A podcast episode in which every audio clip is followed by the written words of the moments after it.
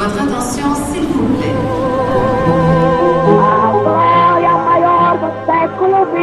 Alberto Santos Dumont habita cet immeuble. A história do Brasil nas ruas de Paris. Je suis brésilien, j'ai de l'or et j'arrive de Rio de Janeiro. Baseado no livro de Maurício Torres Assunção.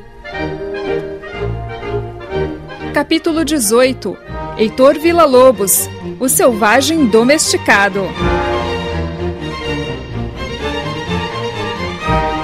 No capítulo passado, você escutou como o compositor brasileiro Heitor Villa-Lobos conquistou Paris na década de 1920.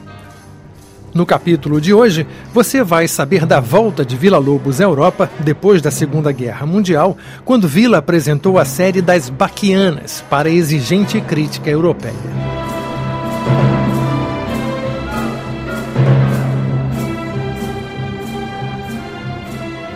Em 1947, Vila Lobos voltou a Paris pela primeira vez em 17 anos.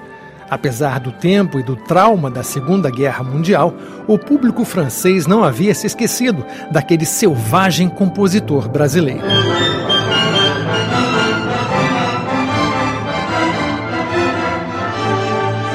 De volta à Sala Gavot, Vila Lobos regeu a Orquestra Sinfônica Padelu estreando o bailado sinfônico O Papagaio do Moleque. Para celebrar os 50 anos de carreira de Vila Lobos, a Orquestra Nacional da França gravou as quatro suítes do Descobrimento do Brasil, uma trilha sonora que Vila havia composto em 1937 para o filme homônimo de Humberto Mauro.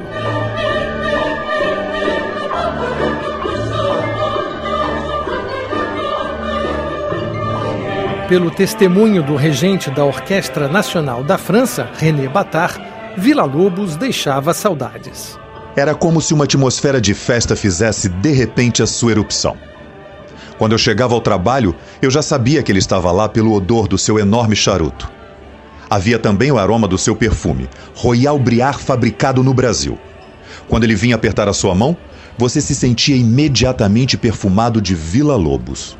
E depois havia sua cordialidade, as suas camisas um pouco extravagantes, sua evidente satisfação por estar entre nós aqui na França. Durante o inverno parisiense, nós o víamos chegar trazendo aquilo que nós imaginávamos ser o sol do Rio de Janeiro. A partir de 1952, Vila Lobos passou a se hospedar no Hotel Bedford, na Rua de l'Arcade, em Paris, o mesmo hotel onde havia morrido o imperador Pedro II. Lá está até hoje a placa que homenageia o compositor brasileiro, logo acima daquela que homenageia o imperador. Dans cet hôtel, habitat de 1952 a 1959. Neste hotel morou, de 1952 a 1959, o compositor brasileiro Heitor Villa-Lobos, grande intérprete da alma do seu país. Animado com o sucesso que fazia em Paris, Vila Lobos convidou o escritor Paulo Mendes Campos para jantar no Lacropole, o restaurante grego que ficava em frente ao Hotel Bedford. Na parede do restaurante, o dono exibia orgulhosamente uma foto do seu mais ilustre freguês, além de oferecer no cardápio um café a Vila Lobos. Paulo Mendes Campos se lembra do jantar. A televisão do restaurante passou a mostrar trailers de filmes de cowboys, uma das paixões de Vila. Nunca vi uma criança tão entusiasmada com um soco bem aplicado na cara do bandido. Depois de uma sessão de piano no saguão do hotel, fomos ver o quarto de Dom Pedro II. O imperador ficou olhando do alto da parede com gravidade e bonomia, a alegria de Vila Lobos. O maestro tinha boas razões para estar contente. Naquela temporada, fora elevado a comendador da Legião de Honra da França e, melhor de tudo, regeria novamente a orquestra da radiodifusão francesa no Teatro des Champs-Élysées. Agora, no repertório, apresentava uma retrospectiva da sua carreira, incluindo a Baquianas Brasileiras número 8 de 1944.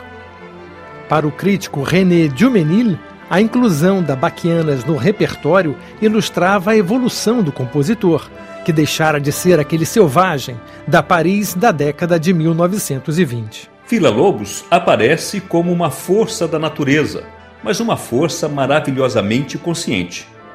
A norma de suas baquianas brasileiras número 8 pode servir de exemplo àqueles para quem tudo isto que Vila Lobos compôs deve reproduzir obrigatoriamente a floresta tropical.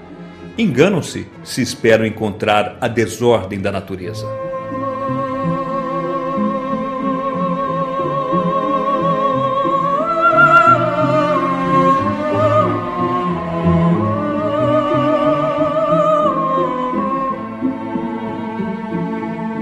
Se Carlos Gomes foi o maior compositor das Américas no século XIX, Vila Lobos com certeza mereceu o mesmo título no século XX. Enquanto a obra acadêmica de Gomes se apagou como pastiche de música europeia, a música brasileiríssima de Vila Lobos é, até hoje, executada no mundo inteiro. Morto de câncer aos 72 anos, Vila Lobos deixou saudades não só entre os brasileiros, mas entre muitos melômanos franceses também, como lembra a musicóloga Suzanne Demarques. Cada primavera trazia Vila Lobos de volta a Paris, cidade que ele tanto amou e que lhe retribuía esse amor. Agora, as primaveras sem Vila já não têm para mim o mesmo encanto. Felizmente, nos resta a sua obra. Graças a ela, Vila não nos deixou completamente, pois o melhor dele, a sua música, está guardada dentro de nós.